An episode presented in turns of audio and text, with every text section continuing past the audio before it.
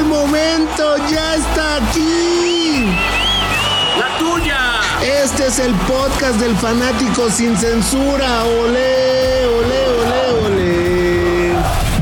El Barra Brava con Juan Carlos El Chato y Barrarán, podcast exclusivo de Footbox. Muy, muy, muy,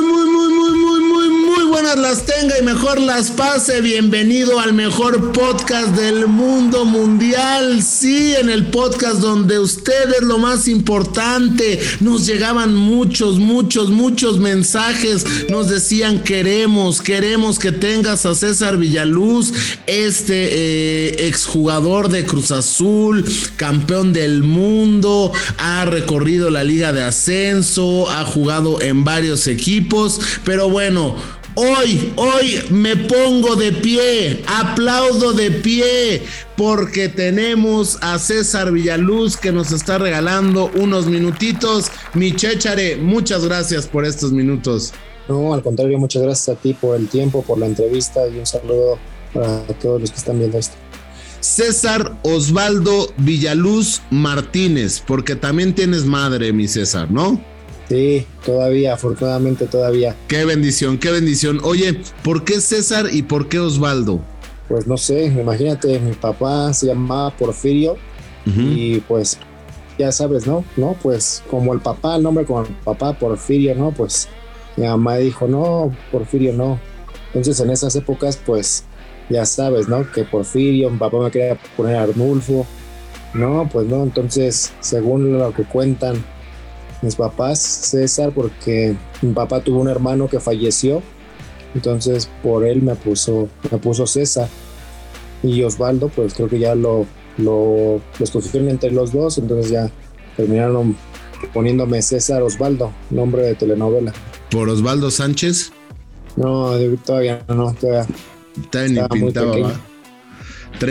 33 años, ¿no, mi, mi César? Sí, 33. ¿Bien, bien vividos? Sí, no me quejo. Oye, ¿en qué momento decides eh, ser futbolista? ¿En qué momento dices, voy a ir a probarme aquí a la Noria porque pues quiero ser futbolista? No, desde muy pequeño, desde, pues, desde bebé, mis juguetes preferidos eran... O sea que de, tu primera palabra fue fútbol, ¿no? No, fíjate que hay una, una anécdota que, que cuentan papá, o sea, pues yo estaba pequeño, no sé, unos tres años o eso, y dicen que estaba durmiendo, o sea, que estaba durmiendo y de repente en el sueño que grité fútbol, fútbol, o sea, te das de cuenta que es como si te estuvieran preguntando, bueno, ¿qué, qué quieres ser de grande, no? ¿Qué te gusta? No sé, ¿qué? fútbol. Entonces de ahí pues como que se quedó grabado fútbol, fútbol. Y pues siempre me, me llamó la atención y pues lógico que pues tu papá o tu mamá siempre te va encaminando a algo, ¿no? Mi papá me fue encaminando al fútbol, él jugaba, le gustaba mucho el fútbol, entonces cada que jugaba me llevaba a los partidos, me llevaba a verlo jugar, en lo que él jugaba pues me lo veía, yo jugaba, jugaba fútbol con, con los hijos de sus compañeros, entonces de ahí fue naciendo ese amor por el fútbol, veíamos los partidos, y pues como... ¿A quién le ibas? Yo de niño? A Cruz, Azul, a Cruz Azul y veíamos los partidos y todo y pues, pues siempre pues era como el sueño de todo niño, ¿no? Poder llegar a jugar profesionalmente. ¿Quién era tu ídolo? Así, por ejemplo, o sea, digo, por ejemplo, mi ídolo toda la vida ha sido Jorge Campos, ¿no? Pero tú, ¿quién era? O sea, el que veías en la tele decías, puta, imagínate, eh, yo quiero ser como él. Digo, obviamente tu ídolo siempre va a ser tu papá, ¿no? Pero eh, el tema, el tema de admirar a alguien, ¿a quién admiraba César Villaluz? Pues fíjate que, que con mi papá, o sea, platicábamos mucho, coincidíamos en muchas cosas y pues siempre llegamos a esa conclusión de que no había uno, ¿no? Sino eran varios y se adaptaba mucho a las cualidades de uno. Por ejemplo, en ese momento a mí me tocó ver a Ramón Ramírez, a Cabrito Arellano, que eran jugadores pues casi de las características de uno, ¿no? No tan, no tan altos, más, más por la banda, más flaquitos, habilidosos. Entonces siempre se trataba de, de aprender cosas de, de algunos jugadores. Y te tocó enfrentarlos, ¿no? A los dos. A Cabrito sí, a Ramón Ramírez ya no, no sé si me saca como 30 años. Nada, o sea, le estás diciendo en exclusiva al señor César Villaruz le está diciendo abuelo a Ramón Ramírez, ¿no?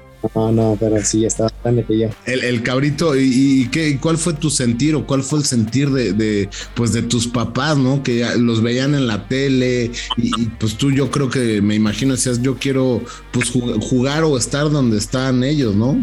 Sí, pues una, una sensación muy agradable porque todo fue muy rápido, ¿no? O sea, prácticamente después del Mundial todo fue muy rápido.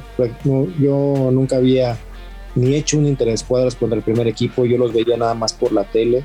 Entonces cuando regreso del Mundial, pues es incorporarse rápidamente al primer equipo, viajar con ellos, hacer un partido amistoso. Entonces, pues tú ya estabas ahí y veías ahí al lado a Chilito Delgado, al Conejo Pérez, a Pereira. Entonces, pues era como un sueño, ¿no? Tú decías, bueno, pues hace poquito los veía en la tele y ahorita los tengo aquí al lado. Sí, era como, como un shock y lógico que ellos ahora, bueno, después de, de ir conmigo al estadio porque me, tocaba ir de recoge balones y pues uno de recoge balones se emocionaba, ¿no?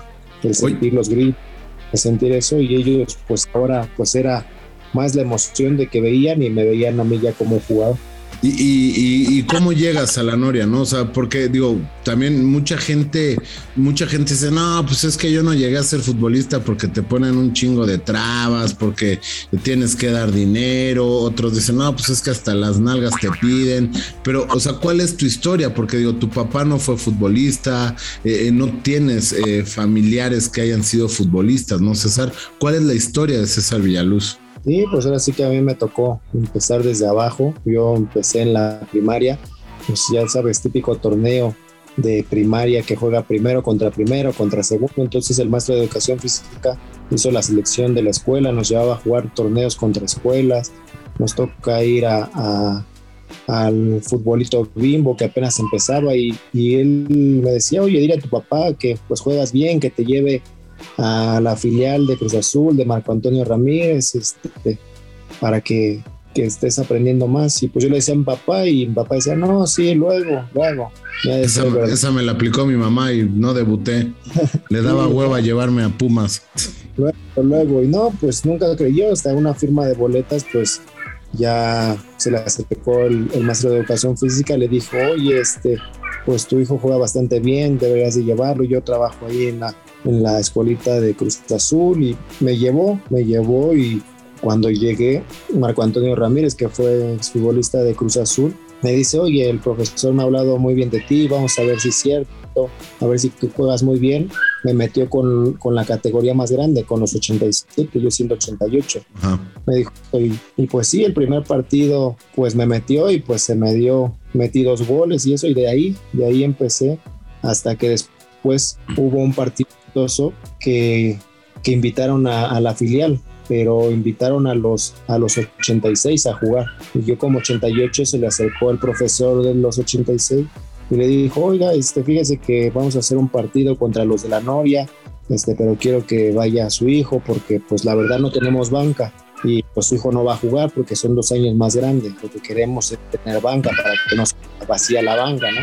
Entonces dijo, no, pues sí, pues vamos y pues para mi suerte pues pues se perdieron los papás y pues pues conmigo se completaban y me tocó jugar y se me acercaron, se me acercaron en ese momento el profe Ignacio Prieto, Ramón Villa y Mario Ledesma que eran entrenadores de ahí y me preguntaron mis datos, de qué jugaba, de dónde vivía y cuando les dije mi edad me dijeron, oye, pero pues es dos años más chico.